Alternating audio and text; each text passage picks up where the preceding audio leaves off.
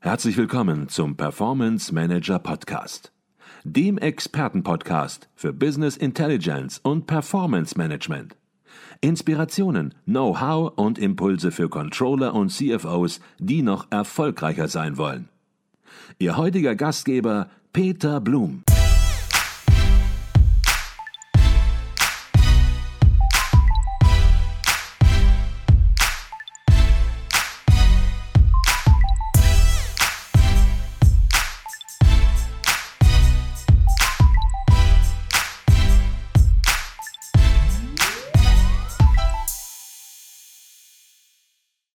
Herzlich willkommen im Performance Manager Podcast. Mein Name ist Peter Blum. Ich bin auf dem Stuttgarter Controlling und Management Forum 2022. Und hier auf der Veranstaltung wird der Peter Horvath Dissertationspreis verliehen. Der traditionsreiche Preis zeichnet jährlich eine Dissertation des deutschsprachigen Raumes aus die anwendungsbezogen ist und gleichzeitig eine wissenschaftliche Innovation, einen wissenschaftlichen Fortschritt im Controlling darstellt. Und bei mir ist der diesjährige Preisträger mit seiner im wahrsten Sinne des Wortes ausgezeichneten Arbeit. Herzlich willkommen und auch herzlichen Glückwunsch zu Ihrer Auszeichnung, Dr. Yassin Dennis Bosin. Vielen Dank. Sollten wir uns natürlich auch den Preis mal anschauen und in die Kamera halten. Der sieht schön aus und vor allen Dingen ist er auch begehrt. Den bekommt nicht jeder, sondern einmal im Jahr, sagte ich schon, wird er vergeben. Und ja, sie reihen sich da natürlich in eine Reihe ein exzellenter Controlling-Werke und darüber werden wir natürlich auch gleich noch sprechen. Auch bei uns im Podcast Professor Dr. Reinhold Meyer, Vorstand der Peter Horvath Stiftung und von daher auch mitverantwortliches Jurymitglied für die Auszeichnung. Auch Ihnen ein herzliches Willkommen hier im Podcast. Dankeschön. Herr Mayer, die erste Frage, die geht an Sie. Hier wird der Peter Horvath Dissertationspreis verliehen. Das ist der Preis für die besten, beste wissenschaftliche Arbeit in diesem Jahr im Controlling. Und vielleicht können Sie ein bisschen was dazu sagen. Was ist das Ziel? Was sind die Ziele dieses Preises und natürlich auch nach welchen Kriterien wird bewertet? Ja, zunächst mal aus der Historie von Peter Horvath, der selbst 85 Dissertationen betreut und ähm, Absolventen dazu gebracht hat, diesen Karriereweg zu gehen, der ja auch eine persönliche Entwicklung darstellt und eine wissenschaftliche Arbeit begleitet. Aus dieser Tradition heraus ist natürlich dieser Controlling-Dissertationspreis für uns etwas Besonderes in der Stiftung. Mhm. Und auch der Historie von Peter Horvath, der immer wissenschaftliche Arbeit mit praktischer Relevanz verknüpft hat, ist die Zielsetzung nicht nur generell Dissertationen zu fördern sondern, und zu prämieren dadurch, sondern eben solche, die speziell auf einem hohen wissenschaftlichen Niveau gehalten sind, aber gleichzeitig Erkenntnisfortschritt und auch praktische Umsetzungsvorschläge bieten. Mhm. Und wir haben einen Kriterienkatalog, äh, der auch äh, für den ähm, Bewerbern bekannt ist. Da geht es natürlich darum, dass das Thema überhaupt erstmal ja, interessant und relevant sein muss für die Wissenschaft und für die Praxis. Dass natürlich eine äh, methodisch saubere Vorgehensweise gewählt wird, dass die wissenschaftliche Qualität der Arbeit stimmt, aber darüber hinaus eben, und das wird auch stark gewichtet, dass ein Erkenntnis, ein echter Erkenntnisfortschritt generiert wird und dass dieser auch umgesetzt wird in praktische Realisierungsvorschläge für Unternehmen. Mhm, okay, das ist das Stichwort, in praktische Realisierungsvorschläge für Unternehmen. Und damit haben Sie natürlich den Spannungsbogen jetzt noch mehr angezogen, denn jetzt möchten wir natürlich auch hören, worum ging es in der Arbeit. Herr Bosin, ähm, Vielleicht machen wir es so, dass Sie zunächst mal den Inhalt Ihrer Arbeit kurz vorstellen, im mhm. Überblick, mhm. vielleicht auch den Titel. Der Titel hat ja. natürlich wieder einen Anspruch, den können Sie selbst nennen, ja. aber ähm, dass wir überhaupt erst mal verstehen, worum ja. es geht. Ja, sehr gerne.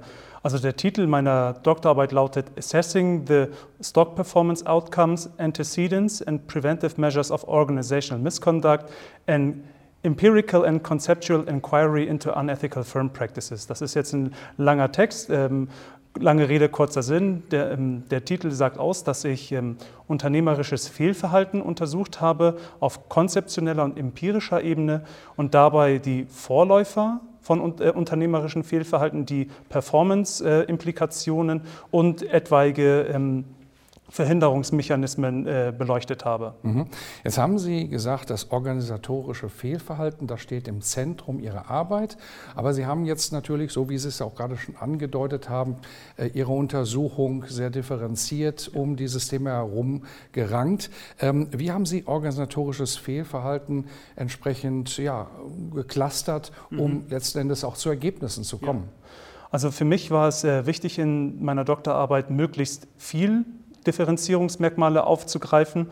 Und äh, dabei bin ich zum, zum, einen entlang der Nachhaltigkeitsdimension vorgegangen und habe angeschaut ähm, unter, ähm, ökologisches Fehlverhalten, Stichwort Dieselgate, soziales Fehlverhalten, Stichwort sexuelle Belästigung am Arbeitsplatz und auch äh, Governance-Fehlverhalten. Da habe ich den Blackout von 2003 betrachtet. Mhm. Gehen wir vielleicht in eines dieser Themen rein und nehmen wir direkt das erste, was Sie genannt haben. Dieselgate ist jedem bekannt, dass hier der VW-Konzern in etwas größeren Problemen ist oder war, je nachdem, wie man das Ganze sieht. Das hat verschiedene Aspekte und Sie haben sich jetzt natürlich eben angeguckt, wo sind die Ursachen Ursachen auch dieses Problems, ja. um dann entsprechend auch zu schauen, ja, wie kann man das verhindern? Das hatten Sie gerade auch so strukturiert. Ja, genau. Ähm, ja, wenn ich da ausholen darf, ähm, was der VW-Dieselgate-Skandal eindrucksvoll bewiesen hat, das klassische Agency-Problem, was dort an, ähm, vorherrschend war. Es war so, dass ähm, hatte vorausgegangene Forschung nachgewiesen, dass das Management VWs durch kurzfristig orientierte variable Vergütung zu sage ich mal, kurzfristigen Performance-Steigerungen motiviert war. Mhm. Und das hat natürlich den Anreiz geschaffen, ähm, kurzfristig äh, Erfolge aufzuweisen. Und äh, dieses wiederum schafft Anreize, um beispielsweise unethisches Verhalten, ähm, um den stark umkämpften US-amerikanischen Markt betreten zu können. Mhm. Und ähm, diese Manipulationssoftware hat hat gezeigt, dass man dadurch die strengen Regularien, die in den USA vorherrschend waren für Dieseltechnologie, umgangen werden können. Und das hat natürlich einen enormen ökonomischen Vorteil für VW bedeutet, den das Management dann natürlich auch so ein bisschen monetär dann äh, für sich vereinnahmen konnte. Mhm. Vielleicht versuchen wir das noch auch ein bisschen zu Ende zu denken. Dann haben Sie natürlich auch äh, versucht herauszuarbeiten, wie hätte man das verhindern können. Ja. Also Prevention stand ja. natürlich auch im Zentrum Ihrer Arbeit. Vielleicht können Sie an der Stelle, vielleicht jetzt nicht natürlich Ihre ganze Arbeit ja. wiedergeben, aber zumindest mal eine Idee, wie Sie das dann entsprechend auch zur ja, Reife geführt haben. Mhm. Denn das war dann wahrscheinlich auch eine wesentliche Erkenntnis der Arbeit. Also ein wesentlicher Faktor in diesem, äh, diesem VW-Skandal war natürlich ein Versagen der Corporate Governance, muss man ganz klar sagen. Ähm, es ist ja beispielsweise Aufgabe des äh, Aufsichtsrats, ähm, das, dem Management kritisch auf die Finger zu schauen. Und da stellt sich natürlich die Frage, was der Aufsichtsrat in dem äh, Moment gemacht hat, als das Management wirklich systematisch und über ganz viele Hierarchieebenen hinweg ähm, unethisch sich verhalten hat und tatsächlich auch betrogen hat. Und mein Plädoyer wäre dann logischerweise, dass der Aufsichtsrat kompetent sein muss und ähm, in der Lage sein muss, solch ein Fehlverhalten dann noch als solches zu identifizieren. Mhm, okay, jetzt fällt so eine Arbeit nicht vom Himmel, auch das Thema fällt ja. nicht vom Himmel, das Sie genannt hatten. Und ich glaube, wenn man sich damit beschäftigt über so lange Zeit, ja. wie Sie das getan haben, dann muss man irgendwo auch Lust haben, man muss ja. da wirklich Spaß dran mhm. haben, sich mit dem Thema zu befassen. Mhm. Was war bei Ihnen der Ausschlag, genau dieses Thema für Ihre Dissertation zu wählen? Bei mir kommt da so ein Zusammenspiel aus Interesse an, ähm, sage ich mal, neoklassischen BWL-Themen, das heißt äh, Corporate Finance, Controlling und äh, auch äh, Rechnungswesen.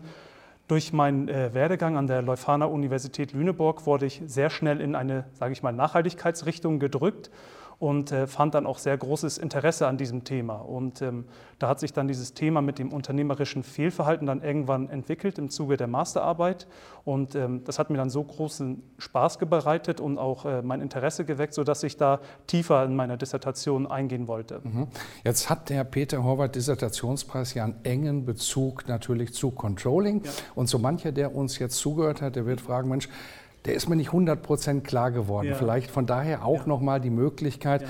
dass Sie diesen Bezug zum ja. Controlling, zu den Praxisanwendungen, Optimierungen, die wir im Controlling erreichen können mhm. durch Ihre Arbeit, dass Sie den vielleicht auch nochmal kurz darstellen. Ja, sehr gerne. Ähm, ein Großteil meiner Arbeit hat sich ja mit den Performance-Auswirkungen von ähm, unternehmerischen Fehlverhalten beschäftigt. Und da haben wir ja nachgewiesen, dass äh, der direkte und indirekte Effekt sehr maßgeblich ist und Unternehmen sehr finanziell darunter leiden. Das heißt, wir haben schon äh, hier sozusagen einen Controlling-Bezug, weil Performance Management, Performance Measurement natürlich ein Riesenthema im Controlling ist und das natürlich da zu tragen kommt. Weiterhin, vor allem mit, mit Hinblick auf ähm, Ver Verhinderung von Unternehmensskandalen oder auch von den Vorläufern, da stellt sich natürlich die Frage, wie lässt sich sowas verhindern? Und ähm, da sehe ich auch äh, einen hohen Bezug zum Controlling, weil ähm, plakativ wird ja immer so ein bisschen gedacht, dass Controlling sich immer mit äh, Zahlen beschäftigt, aber es natürlich auch eine große Teilfunktion des Controlling ist, Kontrolle zu machen. Also das, woran man eigentlich als erstes denken würde. Und in vielen dieser Hinsichten hat Kontrolle einfach nicht funktioniert und da wird natürlich auch das Controlling gefragt sein, solch ein Fehlverhalten dann zu vermeiden. Mhm, okay. Jetzt wollen wir natürlich aus Sicht der Jury, Herr Mayer, noch wissen, was das Besondere aus Ihrer Sicht der Arbeit ist. Sie bekommen sicherlich eine ganze Menge hervorragende Dissertationen und haben dann die Qual der Wahl, müssen auswählen und am Ende kann es nur einen Gewinner geben. Aber was ist das besondere Ausgezeichnete an der Arbeit von Herrn Busin? Es waren eigentlich drei Punkte. Die Relevanz und das spannende Thema. Und ähm, das gibt es vereinzelt, nicht immer. Aber dann scheiden sich die Geister. Dann gibt es Dissertationen, die dann sehr wissenschaftlich durchgeführt sind, aber wir am Ende wenig Erkenntnisfortschritt oder Umsetzungsvorschläge haben. Oder wir haben ein spannendes Thema, wir haben ein tolles Umsetzungskonzept, aber es ist eigentlich nicht wirklich wissenschaftlich fundiert. Mhm. Und in seiner Arbeit kamen halt die drei Dinge zusammen und das hat die Jury wirklich überzeugt. Okay, also alles richtig gemacht, Herr Bosin, und das Ergebnis, das sieht man dann hier das äh, halten wir in der Hand, nämlich einen tollen Preis. Aber das hört sich dann natürlich im Nachhinein auch immer so einfach an, als ob alles glatt gelaufen ist und ja, so ein Ergebnis kommt dann irgendwie von ganz alleine. Ist wahrscheinlich nicht ganz so gewesen. Gab Herausforderungen auch während Ihrer Arbeit, insbesondere natürlich vielleicht auch, wenn es in den empirischen Teil mhm. hineingeht. Ja. Vielleicht können Sie da noch mal ja. ein bisschen äh, beschreiben, was für besondere Herausforderungen ja. Sie gegenüberstanden. Ja.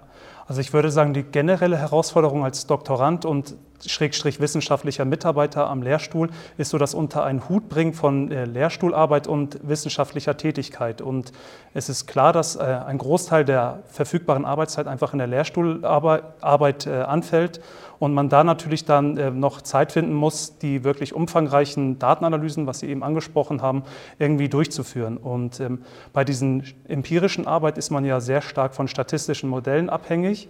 Und da hat man natürlich immer so ein bisschen das Risiko, dass die gewünschten Ergebnisse, die man erreichen, erreichen will oder die man prognostiziert hat, am Ende nicht bekommt. Und ähm, das ist, glaube ich, ein äh, Thema, mit dem sich viele empirische Forscher rumschlagen und auch natürlich bei meiner Dissertation zu tragen kam. Und letztendlich hatte ich dann das Glück oder die gute Idee gehabt, dass es dann doch am Ende gepasst hat. Aber das ist wahrscheinlich ein Thema, was viele empirische Forscher dann haben. Mhm. Sie haben Ihre Dissertation in Lüneburg gemacht. Vielleicht sagen Sie noch mal kurz genau an welchem Lehrstuhl und äh, ja, sind da auch alle stolz auf Sie? Ja, sie sind in der Tat sehr stolz. Äh, ich war dort am Institut für Management, Accounting und Finance äh, ansässig und dort am äh, Lehrstuhl für Managerial Accounting bei Professor Luke. Okay, wunderbar. Herr Mayer, ähm, jetzt ist es so, Sie haben gerade gesagt, Sie sehen verschiedene Arbeiten, die erfüllen nicht immer alle Kriterien, aber Sie wünschen sich natürlich, dass sich möglichst viele die die Kriterien erfüllen, bei Ihnen bewerben und eben teilnehmen, einfach um das Controlling letzten Endes im Sinne von Peter Horvath auch voranzubringen. Und vielleicht können Sie etwas dazu sagen, wie bewirbt man sich und ja, warum sollte man es vielleicht auch tun? Das nochmal ein Plädoyer am Ende. Also wir freuen uns auf viele Bewerbungen. Für uns, für die Jury ist es auch interessant zu sehen, was sich in der Controlling-Szene an wissenschaftlichen ähm, Arbeiten tut, welche Methoden, welche Themen werden bearbeitet. Ähm, wir hoffen auch durch die Publikation und äh, durch das Bekanntmachen dieses Preises eben auch ein Ansporn zu geben an äh, junge Menschen, sich auf solche Themen zu stürzen und diese auch nach den Kriterien ähm, zu erstellen, die wir vorgeben. Und die machen wir auch bekannt und die habe ich ja eingangs erwähnt und die bleiben auch beständig. Und diejenigen, die glauben, in einem solchen Prozess jetzt zu sein und weit fortgeschritten sind, äh, die kann ich nur sehr ermutigen, sich bei uns zu bewerben. Das ist ganz einfach, man muss auch keine dicken Bücher und Kopien mehr schicken, das geht heute alles per E-Mail. Äh, einfach an äh, die Unterlagen anfordern von der Peter-Horvath-Stiftung, Sie verlinken das sicher und ähm, dann bekommt man nochmal den Kriterienkatalog und so schickt man auch seine Arbeit an uns. Mhm, wunderbar. Herr Dr. Bosi, nochmal herzlichen Glückwunsch zu dieser tollen Auszeichnung. Das macht man nicht alle Tage, wahrscheinlich nur einmal im Leben passiert das, wenn es sei denn, Sie machen sozusagen nochmal ein Doppel hinterher mit einer anderen Dissertation. Glaube ich jetzt nicht unbedingt das möglicherweise. Wird das wird schwierig werden. Herr Professor Mayer, auch Ihnen herzlichen Dank für Ihren Beitrag hier im Podcast. Dankeschön. Danke sehr.